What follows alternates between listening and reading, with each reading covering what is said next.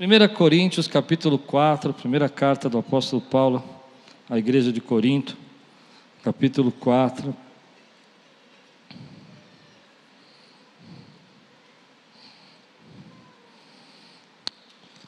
Eu vou ler dois versículos agora. Quem estava aqui no culto da manhã? Levante a mão. Amém. Glória a Deus. Glória a Deus. De manhã nós falamos sobre ah, um plano de batalha para vencer a frustração. E agora à noite eu vou continuar nesse assunto, um plano de batalha para vencer o desencorajamento, a frustração. Amém? Ah, 1 Coríntios capítulo 4, versículos 6 a 7 diz assim: Irmãos, apliquei essas coisas a mim e a Apolo por amor a vocês, para que aprendam de nós o que significa.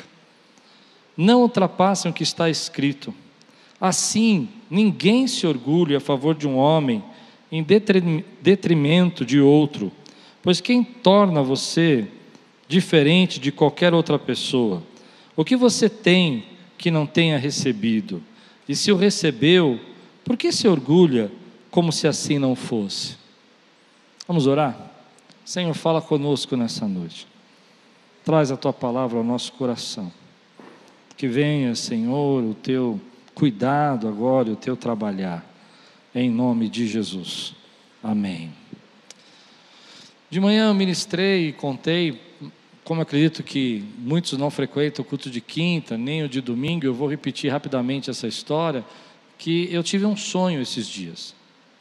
E nesse sonho eu sonhei que Aquiles estava construindo uma torre muito grande, fina, mas era uma torre.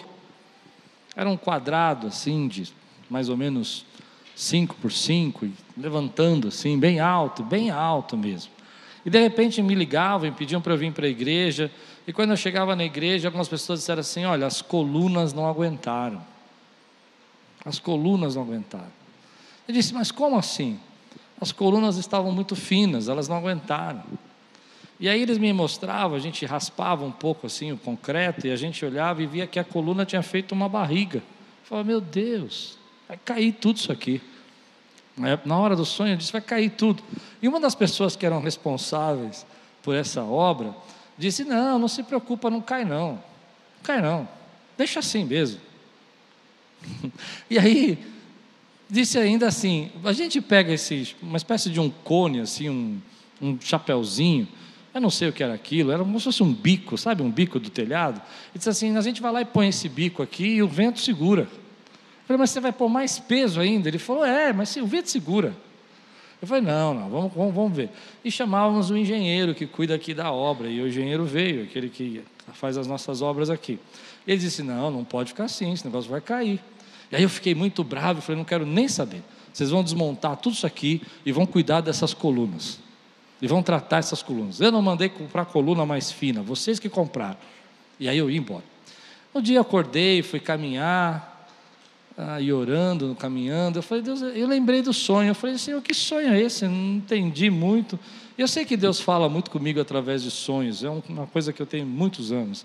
Eu disse: esse sonho tem alguma coisa que o Senhor quer falar que eu não estou entendendo. E aí vem no meu coração: trate as colunas. As colunas da igreja passaram por um período muito de sobrecarga e estão passando um período que está muito pesado para elas. Um período onde que a gente se sentiu assustado, com medo, se sentiu preocupado.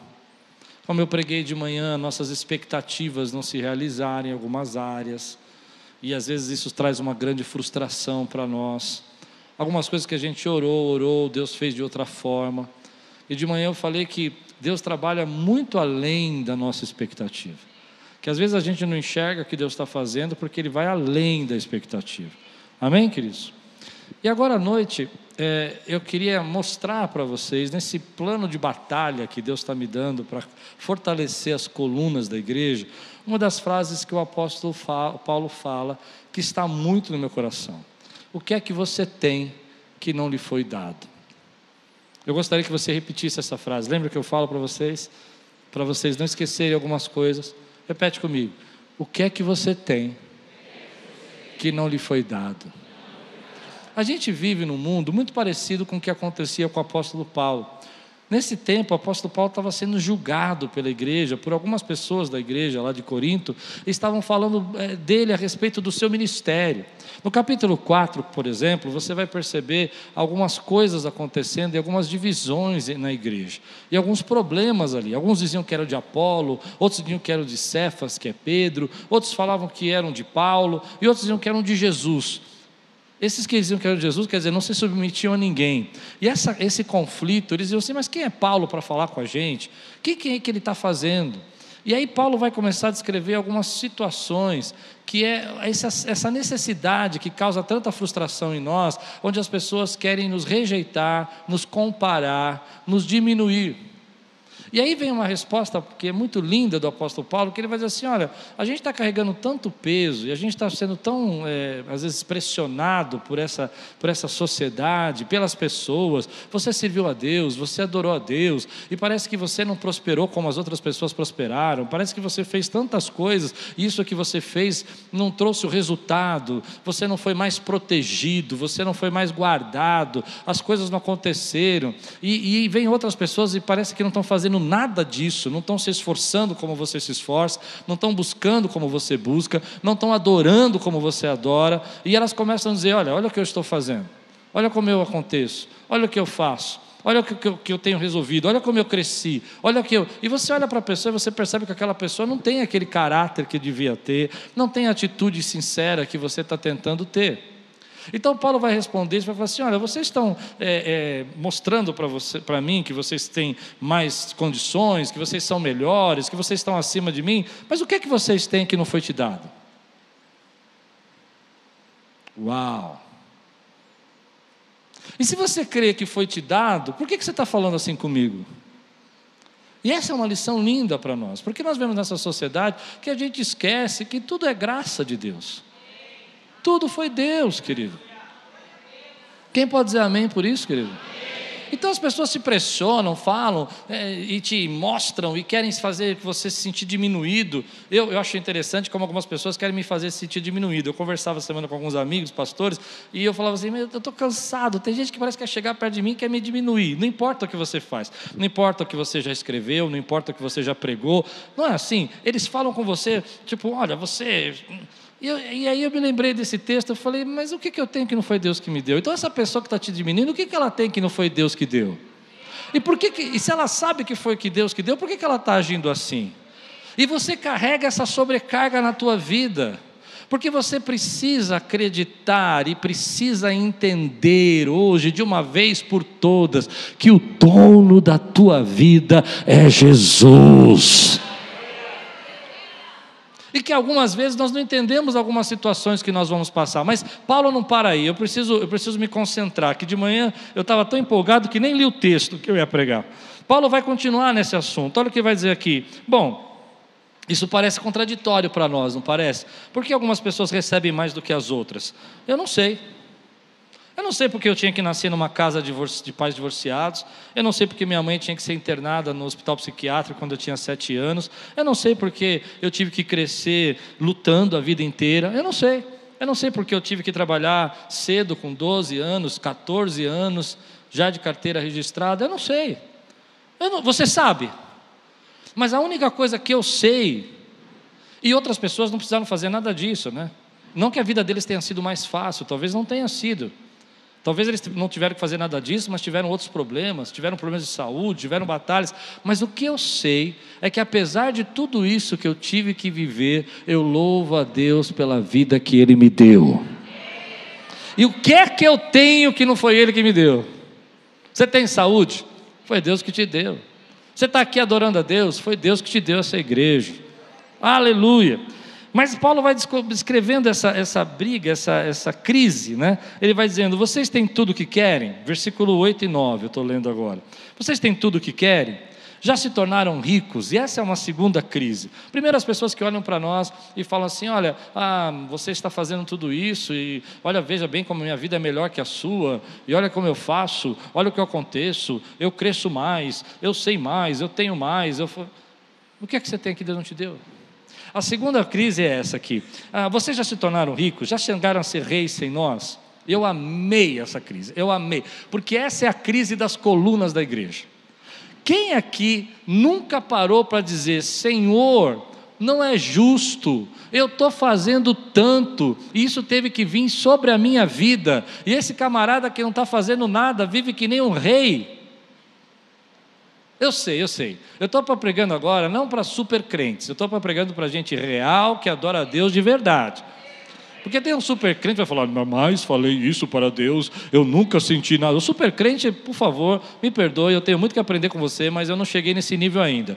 Eu já cheguei no nível de dizer o seguinte: olha, Senhor, não dá para entender. E aí ele vai dizer que algumas pessoas aqui estavam bancando de reis.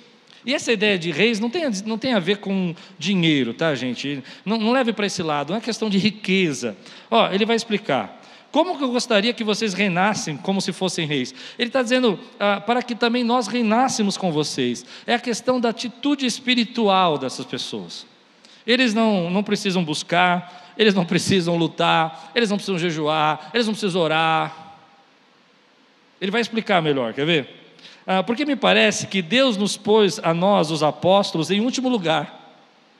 E não é assim que a gente se sente quando a gente está servindo na casa do Senhor? A gente não sente que a gente está em último lugar? A gente está fazendo, fazendo, fazendo, o inimigo batendo, a luta vindo, a pessoa criticando e a pessoa tirando foto do Instagram uh, na praia. Não é?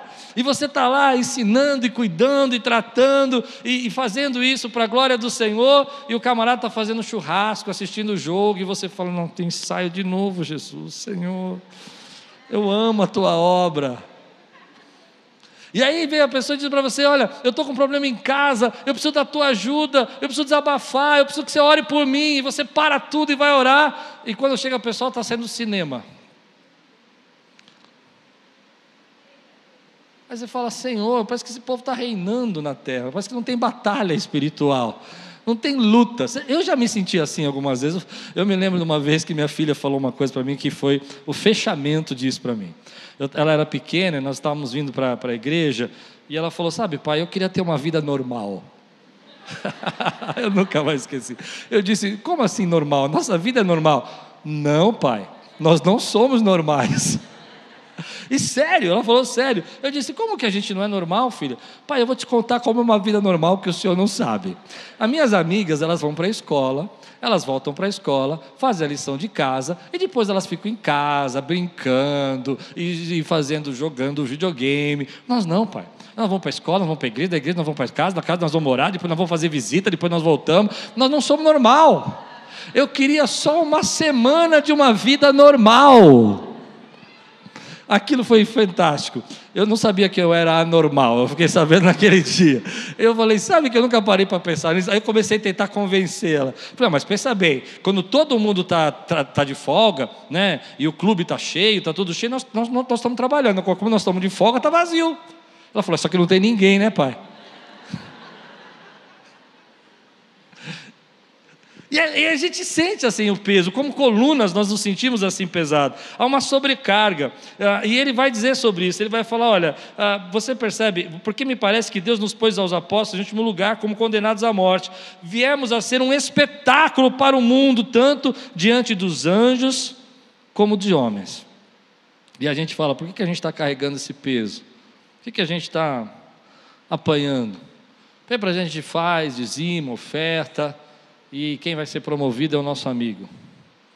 Por que, que a gente ora e socorre e parece que nada acontece? E aquelas pessoas que não estão fazendo nada, eu vejo muita gente hoje, enquanto a gente está lutando pelo reino, eu vou, vou tentar ser bem. Não vou tentar, não, vou falar o que eu penso mesmo. É, quando a gente está fazendo pelo reino, a gente está lutando, está né? Batalhando, está fazendo, e tem gente que fala para mim: não, prefiro assistir de casa. Tudo bem você assistir de casa porque você tem algum problema, eu respeito você. Mas, querido, nós estamos numa batalha, numa guerra espiritual. E tem milhares de pessoas indo para o inferno. E tem um dom em você, que Deus te deu, que podia gerar uma geração de fruto. Mas você que está aí fazendo e gerando a geração de fruto, é com você que eu quero falar. Porque é você que se sente sobrecarregado. É você que se pergunta às vezes: por que fazemos o que fazemos? Por que, que eu me desgasto tanto? Por que eu luto tanto? E eu vou adiantar um pouco a minha pregação. Sabe por que você faz? Porque dentro de você tem uma coisa chamada dinamite. O poder do Espírito Santo está dentro de você. E aqueles que têm o poder do Espírito Santo dão glória a Deus aqui, exalta o Senhor, meu irmão. Esse poder que está dentro de você gera vida, gera transformação, gera mudança, gera famílias. Alguém está lutando. E Paulo vai dizer isso mais para frente. Ele vai falar: olha, a gente vê tudo isso. Ah, e ele vai dizer, e essa é a frase que me fez querer pregar esse texto, versículo 10: Nós somos loucos por causa de Cristo. Ah, a gente é um louco na pandemia, pastor Daniel entrando em hospital no meio da pandemia para orar. É, eu todo louco, irmão. É, as pessoas dizendo assim: não, não, não, não sai de casa. E a gente entregando cesta, os irmãos aqui da nossa igreja recebendo pessoas, 500 famílias duas máscaras, luva, fazia o que podia fazer, tomando banho de álcool, mas entregando comida, porque como a pessoa não ia ficar sem comer, porque a gente é louco. A gente é louco por Jesus, meu irmão. Então, naquele, naquele momento, um irmão chegou para mim, o, o ele não está aqui hoje, uma benção. Ele falou assim: Pastor, eu estava preocupadíssimo essa semana. Eu falei: Com o quê? Porque eu fiquei pensando, todos esses restaurantes fechados, logo no começo da pandemia, todos os restaurantes fechados, onde que esse pessoal de rua vai comer agora? Porque eles se alimentam dos restaurantes e não vai ter ninguém. E eu preciso fazer alguma coisa. E ele foi lá e conseguiu uma verba, conseguiu um restaurante, ele fez mil marmitas e no meio da pandemia, o pessoal entregando marmita. Eu falei, gente, vocês estão doidos, vocês estão doidos por Jesus. Mas olha o que Paulo vai dizer, isso que pega as colunas da igreja, porque diz assim: nós somos loucos de Cristo, mas vocês são sensatos. Não. Não parece que a gente. Me perdoe, eu vou falar uma frase que eu não costumo usar na pregação, mas eu quero usar agora. Parece que a gente é bobo. Eles não parecem ser sensatos e a gente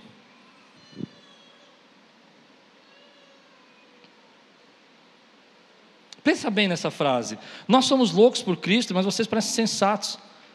Ou seja, parece que a gente que está fazendo aquilo que deveria fazer. Ah, vocês estão fazendo isso, que bobagem. Vocês ensaiam para ministrar, para que isso? Vocês ficam lá na intercessão, para que interceder? Vocês oram, vão fazer missões, para que fazer missões? Se Deus quiser salvar, Ele salva. E essas pessoas falando isso na nossa geração, e me perdoe, eu vou fazer um desabafo aqui. Pastores agem assim hoje, parecendo que são sensatos. E a gente que é louco. Eu vou parar aqui para não falar demais, mas uh, eu vi muita gente chegando para mim dizendo assim: Mas para que, que vocês estão fazendo isso? Para que, que vocês estão entregando comida? Eu falei: Porque o pessoal vai morrer de fome também. Mas eu era o louco e eles eram sensatos. E às vezes você se sente assim. Parece que eles olham para você e você entrega seu dízimo, você fala assim: não, mas eu entrego o dízimo quando dá. Quando não dá, eu não entrego, porque Deus me ama. Então você é o louco, ele é o sensato. Será que isso está certo? Tema de hoje. Tema de hoje. Será que estamos errados? É isso que a coluna sente. Tem uma hora que você vai sentir, se você não sentiu, você vai sentir. Você vai dizer: será que eu estou errado? Será que adianta eu buscar o Senhor? Será que adianta eu me dedicar, orar, me desgastar, perder minha saúde, perder meu tempo para fazer o que Deus está mandando eu fazer?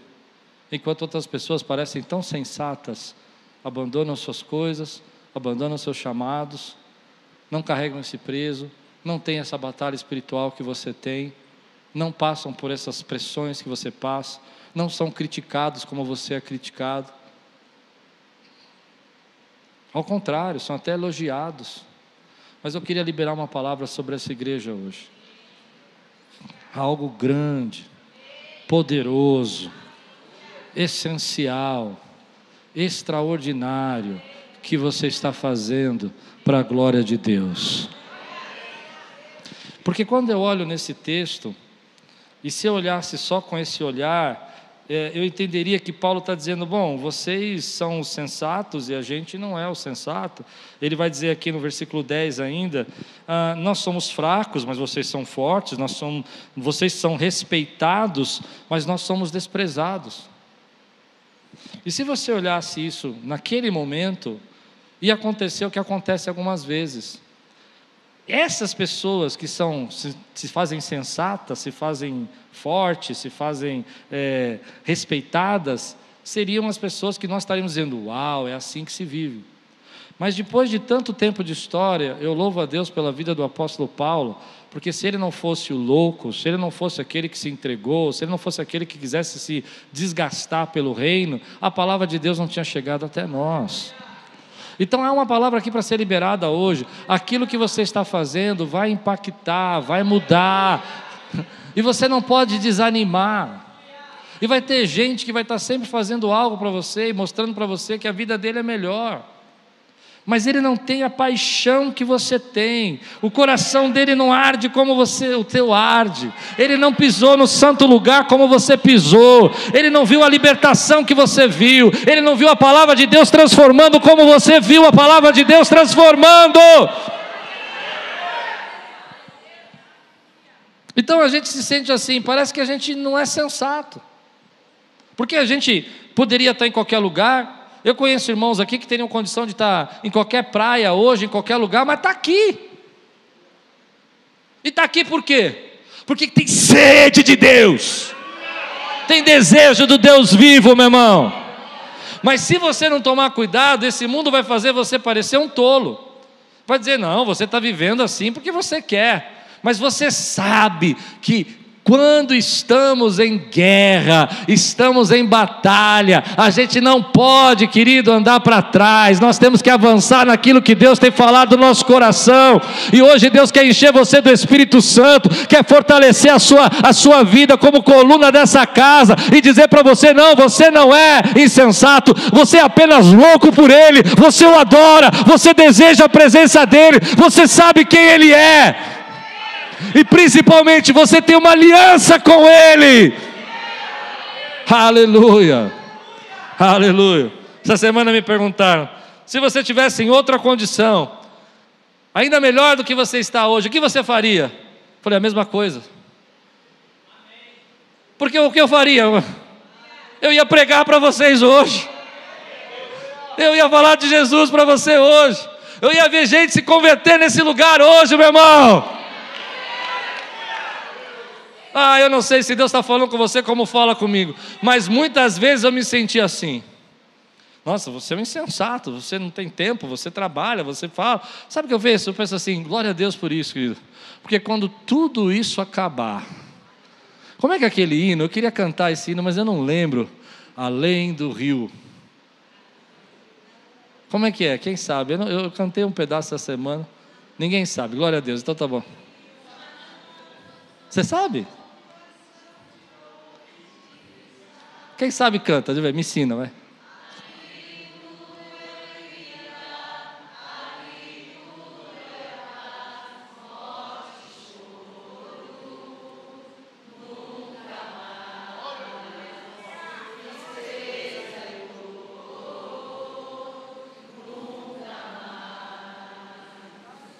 Você crê nisso que você cantou? Quem crê aqui dá um brado, dá um glória a Deus, querido. Aleluia. Eu sei que um dia eu vou olhar para o meu redentor, meu Senhor, meu Salvador, meu amigo, meu conselheiro, e vou dizer para ele assim: passei o Rio Azul. e vou dizer: valeu a pena. Paulo vai dizer para nós que ele estava sendo esmagado, prensado, criticado, duramente acusado pelos outros. E mesmo assim ele vai dizer: eu, eu abençoo. Olha o que ele diz no versículo 11 a 13. Até agora estamos passando fome, sede e necessidade de roupas. Estamos sendo tratados brutalmente. Essa é uma fotografia do que está acontecendo naquele momento. Não temos residência certa e trabalhamos arduamente como nossas próprias mãos. Quando somos amaldiçoados, abençoamos. Quando perseguidos, suportamos. Quando caluniados, respondemos amavelmente. Até agora nos tornamos a escória da terra, o lixo do mundo. Ele está dizendo: nós estamos sendo esmagados. E quando eu leio esse texto, a pergunta que vem no meu coração é: por que fazemos o que fazemos? Por que nós estamos sendo esmagados? Por que, que Paulo permitiu que ele passasse fome? Ah, com certeza, pela sabedoria, pela filosofia, pela inteligência do apóstolo Paulo, ele poderia ter sido um grande rabino da época dele. Não? Ele é uma pessoa, é considerado um dos primeiros filósofos cristãos estudado, um cidadão romano, sem roupas, com sede. Por que nós fazemos como, fazemos? Paulo vai dar algumas respostas para nós. No decorrer do capítulo, ele vai dizer algumas coisas. A primeira lição que ele vai dar é que ele vai dizer para nós, no começo desse texto que eu comecei a ler, ele disse: O que temos que não nos foi dado? O que temos que não nos foi dado? Ele vai explicar isso para nós de uma maneira profunda, se a gente entender o que ele quer dizer, é que nada na nossa vida nos pertence, mas nós precisamos entender que a nossa vida também não nos pertence. Sua vida não pertence a você. Por isso que eu gosto do nome Quírios. Quírios significa senhor no sentido de dono. Você tem um dono. Você tem um Quírios na sua vida, um senhor na sua vida.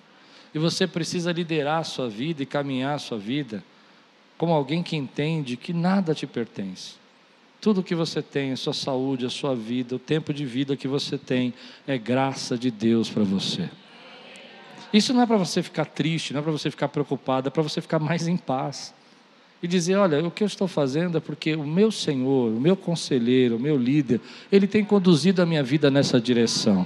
E eu posso ser esse instrumento poderoso na mão de Deus que você é, porque você entregou sua vida e entende que Ele é o dono da tua vida. Algumas pessoas são donas de si mesmas, você não.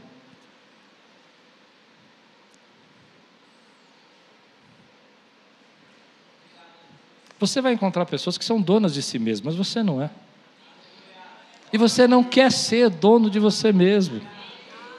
Porque um dia você entregou sua vida ao Senhor Jesus. Mas eu conheço pessoas que são donas de si mesmas. Elas decidem tudo, elas falam tudo que querem fazer, elas fazem os seus projetos e depois falam: Senhor, me abençoa.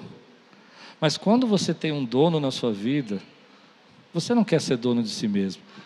Você quer viver aquilo que Deus preparou para você. E isso é a marca da presença do Espírito Santo. E aí tem uma coisa linda nisso, porque apesar de tudo isso, querido, a gente ainda é abençoado. Deixa o legado.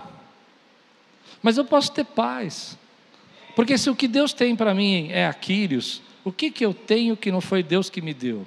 E se Ele me deu, por que, que eu me vanglorio? Eu não tenho nada que me vangloriar, porque tudo pertence ao meu dono. Tudo é dele. Eu quero que você levante sua mão e fale assim: Eu tenho um dono, um Senhor, é o meu Pai. Deixa eu falar, porque eu sei que vão pegar essa frase no YouTube. Não é a igreja, não é o pastor, eu não estou falando isso. É Jesus que é o seu dono. É Ele que está direcionando a tua vida, é Ele que te trouxe para cá. Se não fosse Ele, você não estava aqui hoje. Aleluia! Mas ele vai dizer outras coisas, ele vai dizer assim, no versículo 17, ele vai falar assim, porque Deus nos chamou, na verdade o texto, eu, eu, eu preciso abrir o texto porque eu, eu fechei. Versículo 17 de 1 Coríntios, capítulo 4.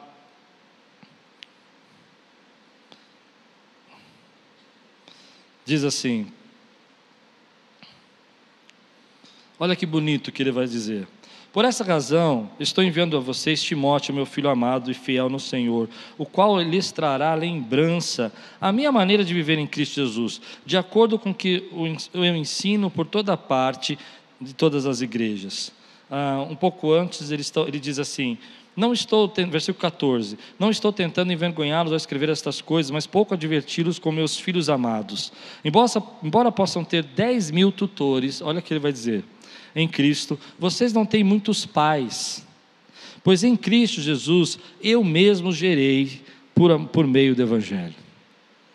Ele vai dizer o seguinte: por que fazemos o que fazemos? Porque nós fomos chamados por Deus para gerar filhos. E existe uma multidão de filhos que vai ser gerada através de você. Por que, que aquela pessoa está hoje na igreja da criança, cuidando das nossas crianças, ensinando? Porque ela tem um, o dom de gerar. E ela, ela não está lá para cuidar do teu filho, para você é, entretê-lo. Ela está lá para gerar salvação na vida dele.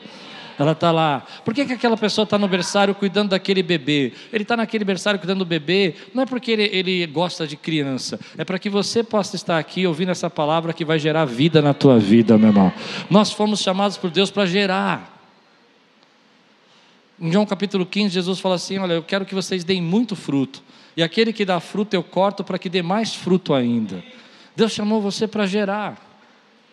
E às vezes a gente não entende que essa, essa, essa gestação, é, essa forma de gerar é uma luta, é um trabalho.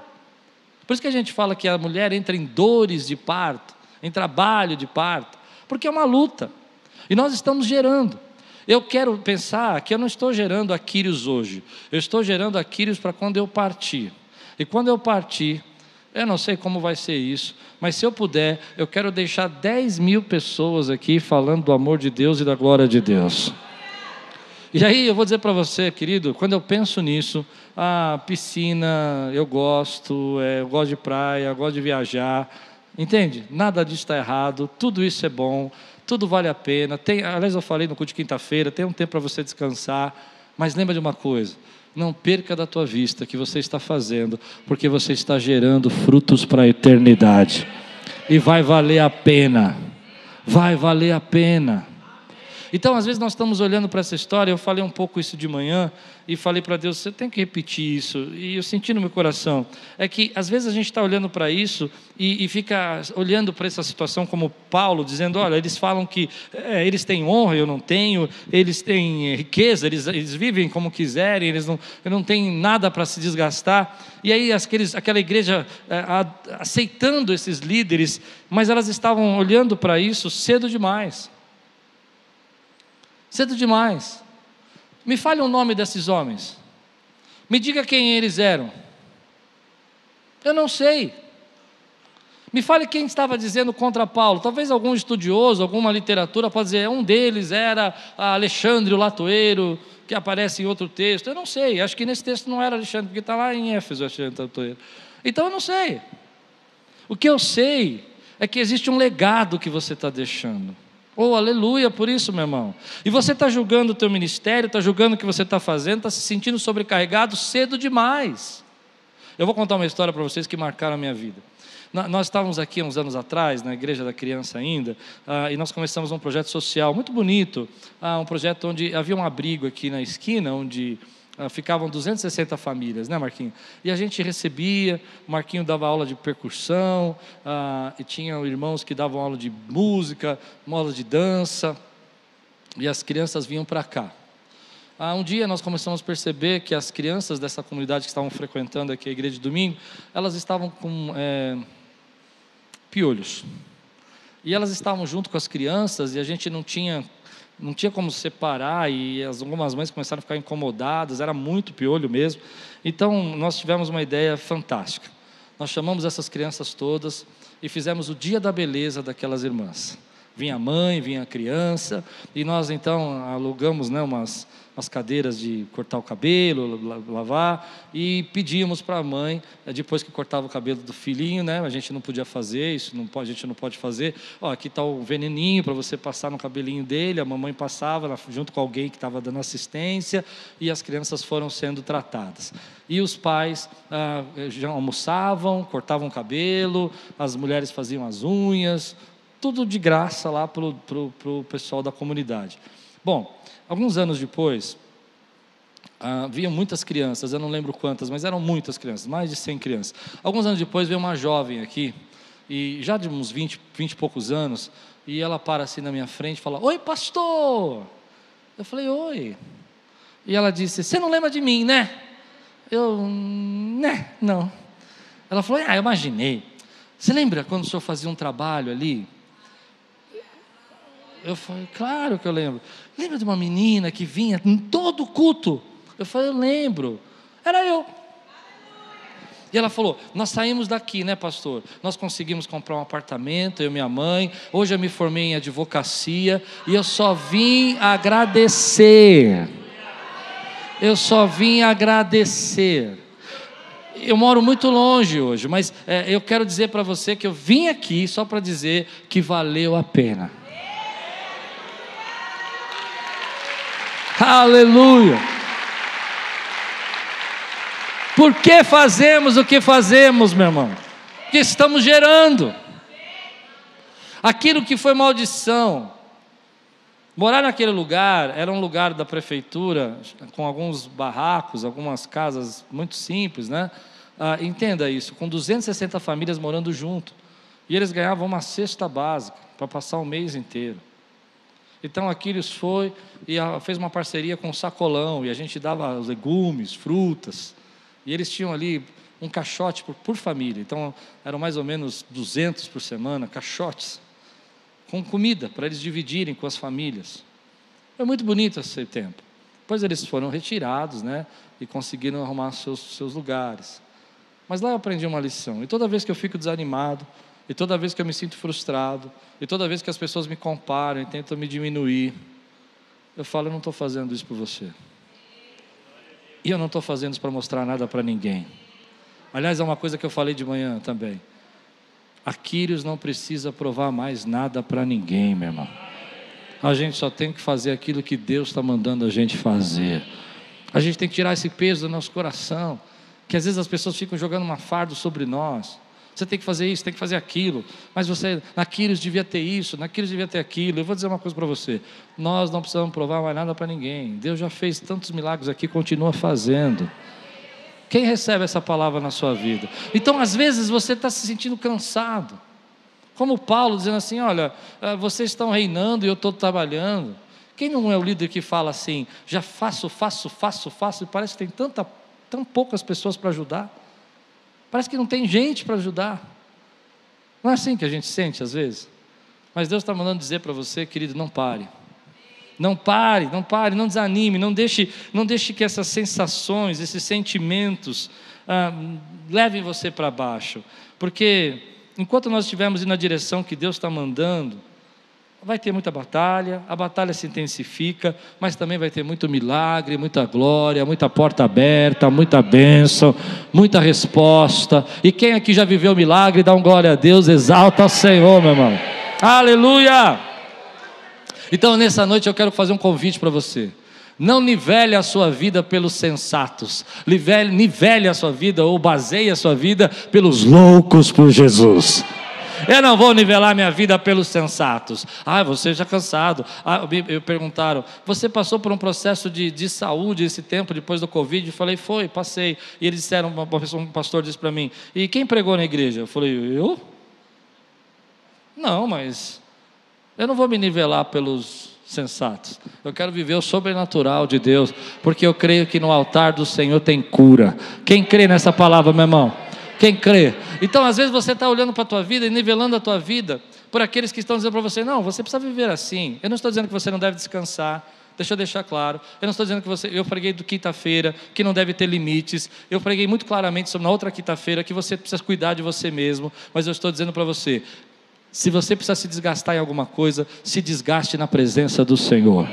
Porque se tem uma pessoa que valoriza você, se tem uma pessoa que cuida de você, se tem uma pessoa que sabe o que você precisa, se tem uma pessoa que sabe das suas necessidades, se tem uma pessoa que supre as suas necessidades, é o nosso Senhor e o nosso Salvador. É por Ele, meu irmão, que você faz. Então, se você faz por Ele, adore. Eu vou te dar 30 segundos para você adorar aqui hoje, meu irmão.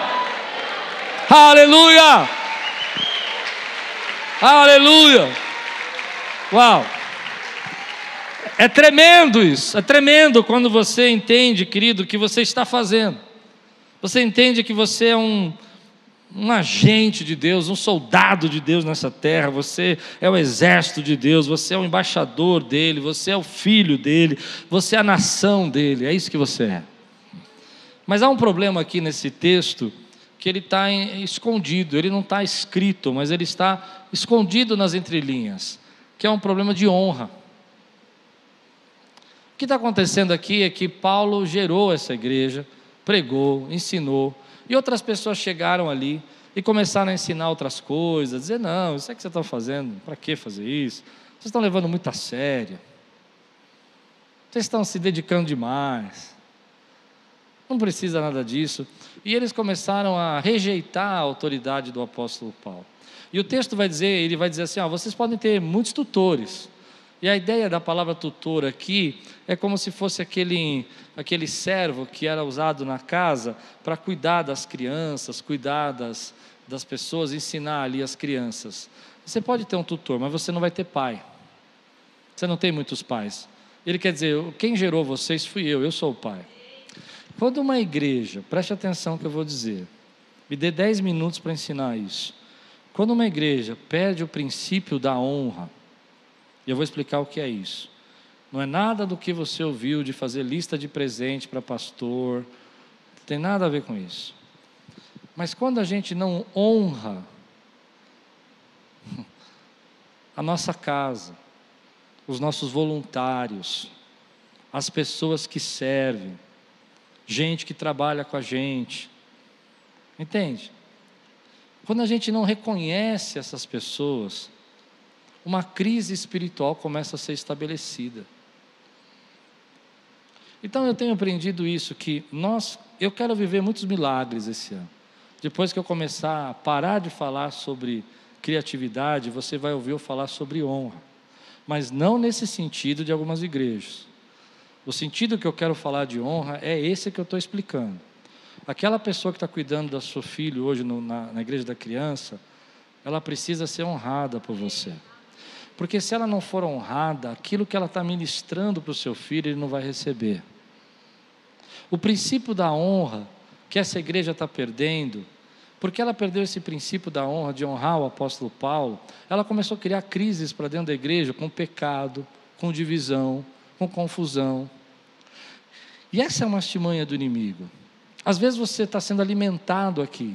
Deus está falando com você aqui. Eu não estou querendo fazer defesa minha, não, tá? Preste muita atenção nisso.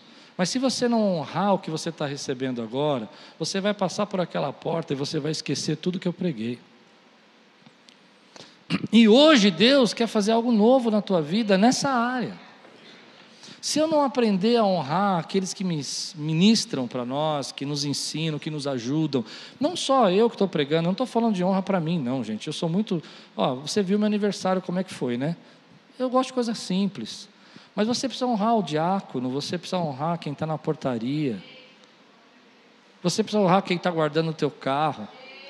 E quando a igreja começa a desenvolver essa cultura de honrar quem senta do nosso lado, nós começamos a criar um movimento espiritual, onde Deus começa a perceber que esse ambiente está pronto para Ele fazer milagres.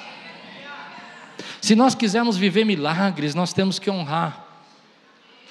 Não existe milagre sem você honrar. E o que, que eu estou falando que é honrar? É o respeito, é a gratidão, é o elogio, é o sorriso que você dá, às vezes, por exemplo, eu, eu não me importo, eu, eu, eu falei de manhã que eu, nada do que eu, eu não gosto de pregar desses temas, porque parece que eu estou cautando crises. Eu não estou tratando crises, tá, gente? Eu não tenho problema nenhum com o que eu vou falar agora. Mas eu sei que as pessoas que vão receber algo dessa palavra é muito simples. Elas vão honrar o que eu estou falando. E quem não vai receber nada, vai sair daqui e falar: foi legal, mas não recebeu nada na sua mente. Quando a igreja de Coríntios começou a não honrar o apóstolo, crises começaram a acontecer, divisões começaram a acontecer. Agora, eu não estou dizendo, e vou repetir, que a crise aconteceu só porque eles não honravam o apóstolo, era maior que isso. Uns eram de Pedro, outros eram de Paulo, outros eram de Apolo. A divisão se estabeleceu porque ninguém estava honrando ninguém. E tinha uns lá que eram de Cristo. Sabe o que era de Cristo? Eram os desigrejados da época. Eles eram de Cristo porque é o seguinte: eles não seguiam nem Paulo, nem, nem Pedro, nem, nem Apolo, seguiam a Cristo. Não, mas eu nunca deixei de seguir a Cristo. Mas não recebiam nenhuma instrução. Deus tem falado muito no meu coração duas coisas que eu quero ministrar na sua vida. Honre essa casa. Honre esse lugar onde você senta. Agradeça a Deus porque o que é que você tem que não foi te dado. Agradeça a Deus por esse ambiente que nós temos. E quando nós criamos esse ambiente de honra, talvez nós não sejamos, não sejamos a melhor igreja de São Paulo, talvez nós não tenhamos, não tenhamos algumas coisas que outras igrejas têm, mas eu sei que esse lugar é lugar de saúde, é lugar de cura. É o lugar onde Deus tem operado aqui. E eu quero nessa noite honrar esses líderes que trabalham. Eu quero dizer para você que é coluna, que às vezes você parece que você é louco, que você está sobrecarregado, que as pessoas estão agindo como sensatos enquanto você está dizimando no meio da crise, e tem gente falando para você ah, que você não devia dar a sua oferta, porque se você der a sua oferta, você podia guardar isso para você fazer uma viagem, e você nunca fez aquela viagem dos sonhos, porque você nunca deixou de ser ofertante. Eu vou dizer: Deus tem honra para você também. Deus tem honra para você. O Espírito Santo fala no meu coração que se nós criarmos um ambiente aqui onde nós aprendemos a honrar os nossos ministérios, nossos mestres, nossos evangelistas, nossos pastores, nossos professores, nossos voluntários, o céu se abre nesse lugar. Mas aonde há não há honra, há divisão. E que tipo de visão? Ah, eu não gosto disso, eu não aceito aquele, aquele outro não ministra como eu quero, aquela pessoa não fala como. Ah, ele não é o pastor Klaus que falou, hoje eu não vou ouvir. Você precisa honrar aquilo que Deus está trazendo para você hoje. E quando você honra, meu irmão, os milagres começam a acontecer na nossa igreja. Quando você começa a honrar aquilo que Deus está fazendo nesse lugar, você começa a ouvir de outra maneira, você começa a enxergar outra dimensão, você começa a ver coisas que os outros não veem. Por isso, muitas vezes, vezes o inimigo quer atacar você, para que você não reconheça que há pessoas que já pisaram, que já lutaram, para que você pudesse estar sentado aqui. Então, honre aquelas pessoas que lutaram, agradeça a Deus por aquilo que Deus está te dando, reconheça as pessoas que Deus está colocando na tua vida para te ensinar, porque quando você reconhece essas pessoas, uma multiplicação de bênçãos acontece, querido. Eu estava pensando nisso essa semana e eu vi um testemunho lindo. Eu vi um testemunho da igreja Bethel lá nos Estados Unidos, achei muito legal esse testemunho, porque falou muito no meu coração. O testemunho é esse: que quando você. Eh, a Bethel começou a viver aquela explosão de louvores, hinos foram ministrados no mundo inteiro, hinos foram traduzidos. A gente acha que começou com a criatividade dos músicos, mas não, sabe começou? Com uma escola de honra. Não, você precisa entender o que é isso. Eles começaram uma escola para aprender a honrar. Honrar os seus músicos, honrar os seus levitas, honrar, honrar as pessoas. Não, é, não, honrar aqui não é, é, é, é dar presente, não. Honrar era reconhecer o que estava acontecendo. Honrar os seus voluntários, honrar as pessoas que chegavam mais cedo para a igreja estar aberta. E aquilo começou a criar um movimento espiritual na igreja, que os milagres começaram a acontecer. Hoje eu percebo que uma das coisas que o inimigo quer atacar a nossa igreja é que a gente não aprenda a honrar. Ah, isso aí eu já ouvi. Isso aí eu já recebi. Essa pessoa não é tão legal. Ah, isso aqui não é do jeito que eu gosto. Querido, posso ministrar algo na sua vida? Quebra tudo isso nessa noite. Porque eu vou viver milagre esse ano, meu irmão. Eu vou viver. Eu vou viver. E se Deus está dizendo para mim que eu tenho que caminhar nesse, nesse espaço, como eu disse para você, eu não estou pedindo para você dar presentes, honrar, nada disso que a sociedade está fazendo, nada disso que vocês aprenderam em outra igreja sobre honra. Esquece tudo isso. Algumas coisas são boas, mas o que você aprendeu, sabe, de é, não ter limites, de ter exigência. Quem consegue entender o que eu estou falando agora? Porque eu acho que eu não estou dando exemplos claros, né? Mas que você foi pressionado, esquece, eu não estou falando dessa honra. Eu estou falando de você reconhecer que Deus fala nesse lugar, de você honrar esse ambiente que você está, de você agradecer o louvor que a gente tem, que você receber a palavra que Deus está nos dando, e aqueles que honram o Senhor, levanta a sua mão, glorifica o nome do nosso Deus, recebe, meu irmão. Aleluia! Você pode dizer glória a Deus por isso? Oh, aleluia! Porque quando a gente não honra os nossos voluntários, as pessoas que estão conosco, a gente lança um fardo sobre eles. Muitas pessoas estão pesadas porque elas receberam esse fardo de não serem honradas. Elas fizeram e foram criticadas, elas ajudaram e as pessoas não reconheceram, elas ofertaram e nunca foram agradecidas. Elas estavam cedo ali para receber você e receberam críticas. E eu creio que o que Deus quer falar conosco sobre isso é que quando nós estamos indo muito na direção do que Deus tem para nós, o ataque, a batalha fica mais intensa. E eu creio que nós estamos indo muito na direção do que Deus tem para nós. Então, querido, você precisa se guardar, não ficar preso a nada disso, mas entender que quando você cria esse ambiente de unidade, de honra, o céu se abre e as coisas começam a acontecer no nosso lugar. Então as pessoas vão dizer para você palavras críticas, vão dizer coisas que você não, te, não se agrada, mas lembra de uma coisa: nós não precisamos provar mais nada para ninguém. A gente só tem que caminhar naquilo que é profético. Nós temos que caminhar no profético do Senhor. E uma das coisas que Deus tem falado comigo nesse tempo é que eu não quero ficar lançando rede, que nem preguei semana passada, muito trabalho, muito esforço e pouco resultado. Eu quero lançar a minha rede segundo a palavra profética do Senhor. Ou seja, quando você está debaixo do profético, embaixo de uma palavra profética, as coisas começam a acontecer. E a palavra profética desse ano para nós, busque a criatividade e honre. Honre, porque o Senhor vai abrir os céus nesse lugar. Honre, honre. Não somos perfeitos, não somos os melhores e nem pensamos nisso. Não somos as pessoas perfeitas desse mundo, mas nós sabemos que tem gente aqui que ama o Senhor, se dedica, e que enquanto todo mundo está sendo sensato, é louco por Jesus.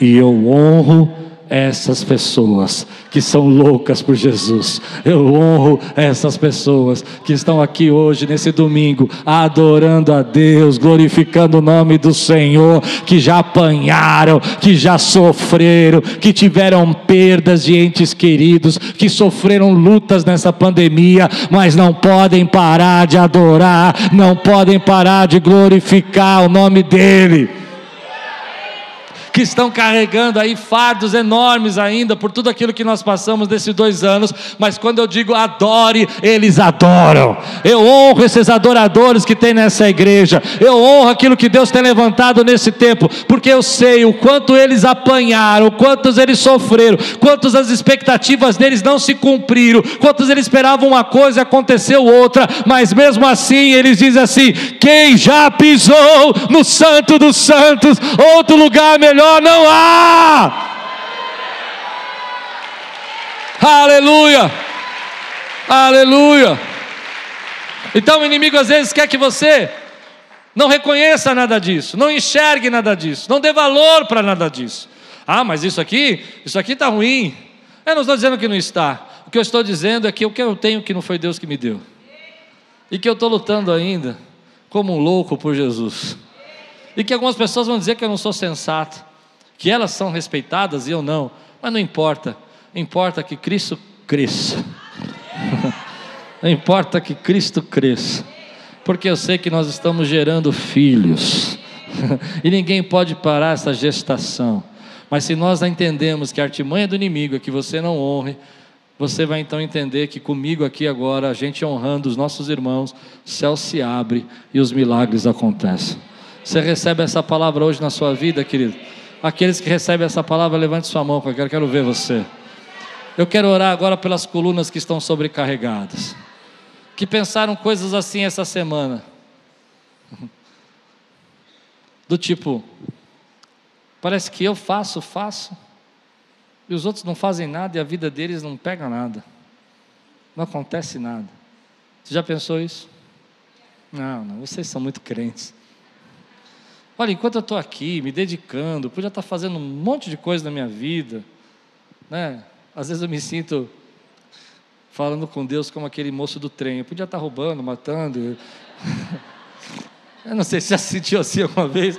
Às vezes eu me sinto falando com Deus assim, né? Eu podia estar roubando, matando, mas eu escolhi ficar aqui.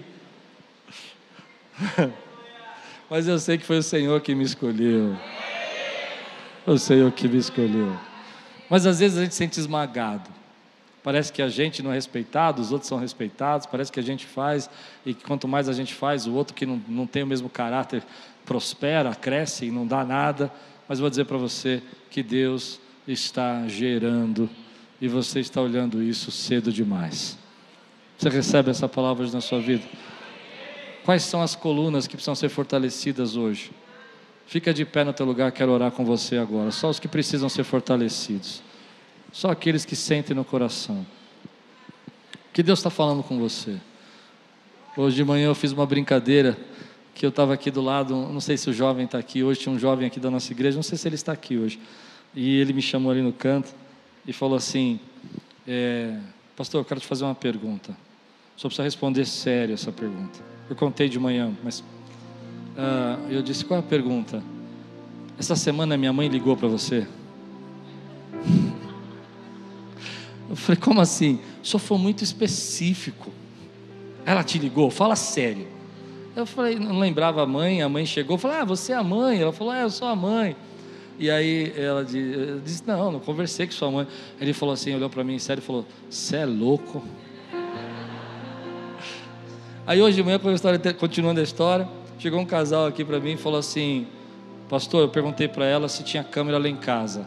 E ela disse, não, não tem, mas eu já liguei para ele.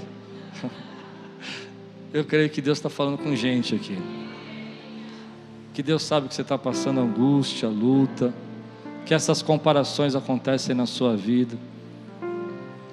Que você que fez a obra, tem ministério, que já trabalhou para o Senhor, já recebeu críticas demais, problemas demais, situações demais na sua vida, gente de todos os lados aí, ataques de todos os lados.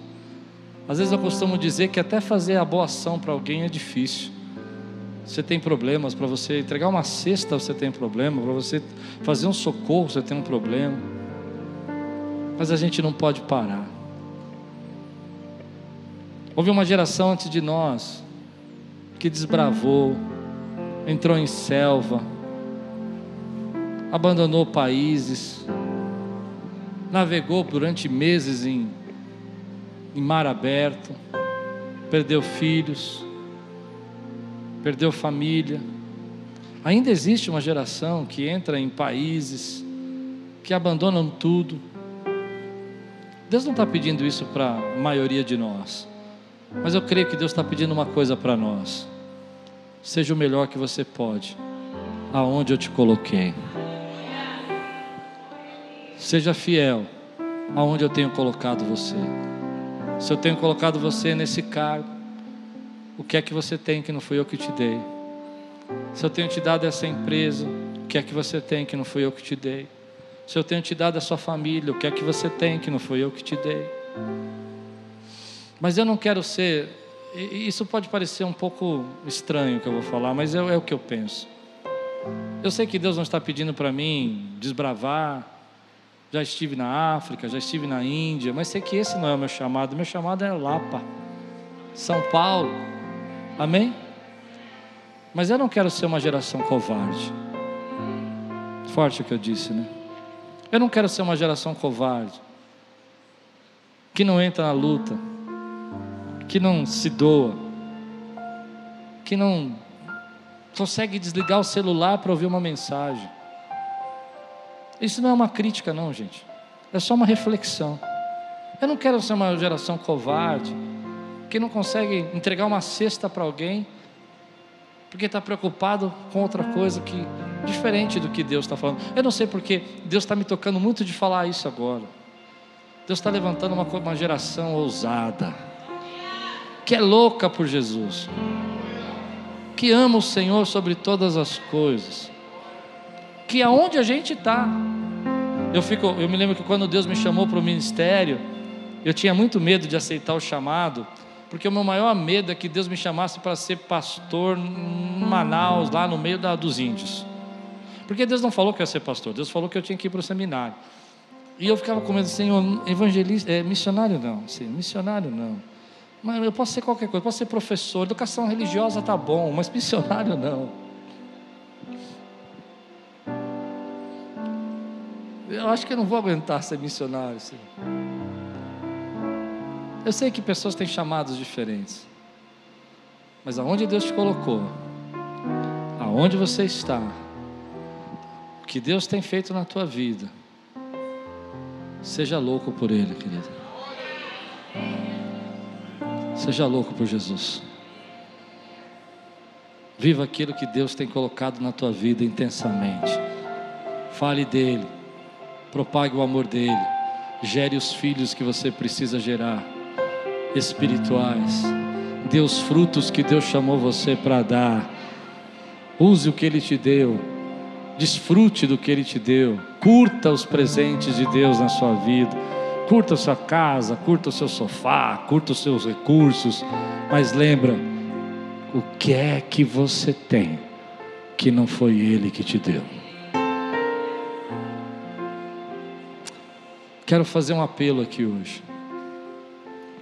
Meu apelo hoje é que você pare de olhar para essas comparações, pare de olhar para essas situações que você se compara e só agradeça pela vida que Deus te deu. Pare de olhar para aquele irmão que não está fazendo nada enquanto você trabalha, trabalha na obra. Deixa ele lá. No tempo de Paulo já tinha aqueles que pensavam assim. Pare de ficar se comparando com os ministérios, com os parentes, com as pessoas que prosperaram. E olhe para você mesmo. E diga, Senhor, obrigado. Porque se eu cheguei até aqui, se eu estou vivo depois dessa pandemia, se eu passei por maior tempo de dificuldades que eu já vi na história, é porque o Senhor me deu a graça de estar aqui. Eu sou grato, Senhor. Eu sou grato. Senhor, eu não quero ser sensato agora. Eu quero ser apaixonado. Eu não quero ser contido. Eu quero ser desesperado pela tua presença. Eu não quero ser limitado no meu louvor, na minha adoração. Eu quero ser completamente entregue para que o Senhor faça o que o Senhor quer fazer. Quero honrar, Senhor. Quero nessa noite dizer, ainda que ninguém honre o que você fez, ainda que ninguém reconheça o que você fez, tem um Deus que sabe o que você fez.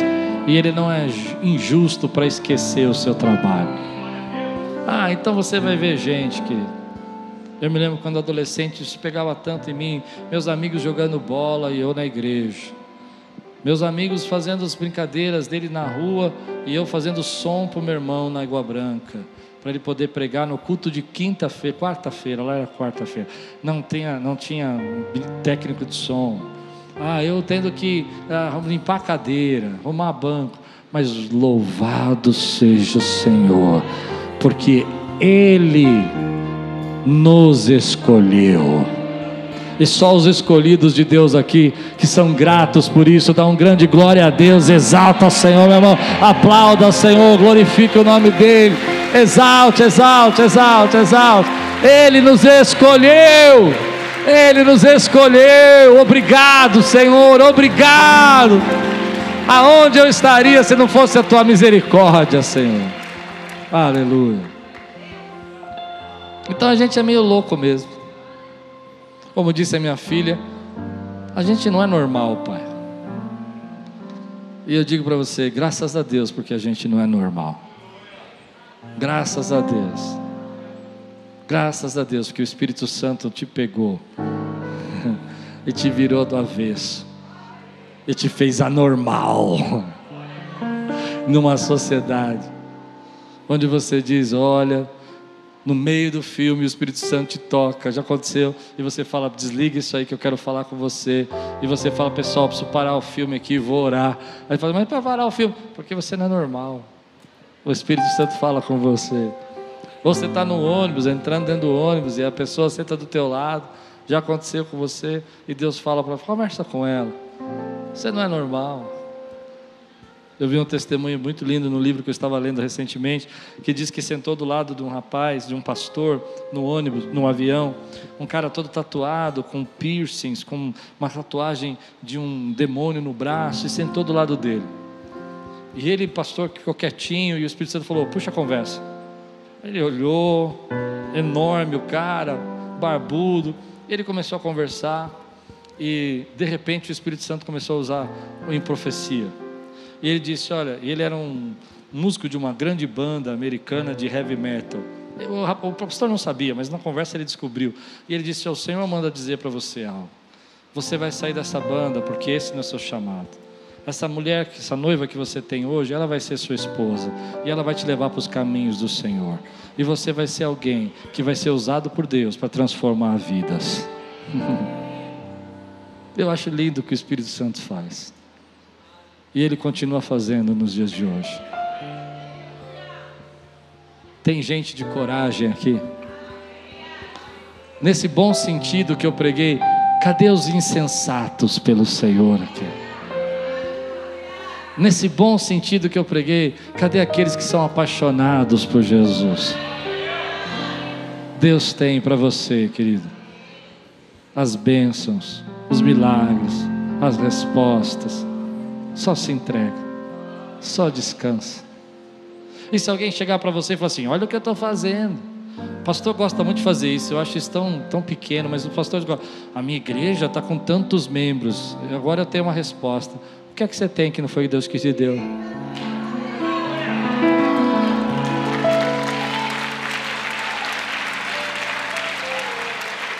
Ou oh, a pessoa está te humilhando. Ela olha para você e fala assim: é, você não conseguiu fazer nada, você nunca vai conseguir ser nada. E você olha e fala assim: o que é que você tem que Deus não te deu? E se você sabe que foi Deus que te deu, por que, que você está se vangloriando tanto? Não é assim? Quantos creem que foi Deus que nos deu, querido? Levante a mão aqui.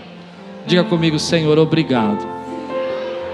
Porque eu sou daqueles, como Paulo, apaixonado pelo Senhor.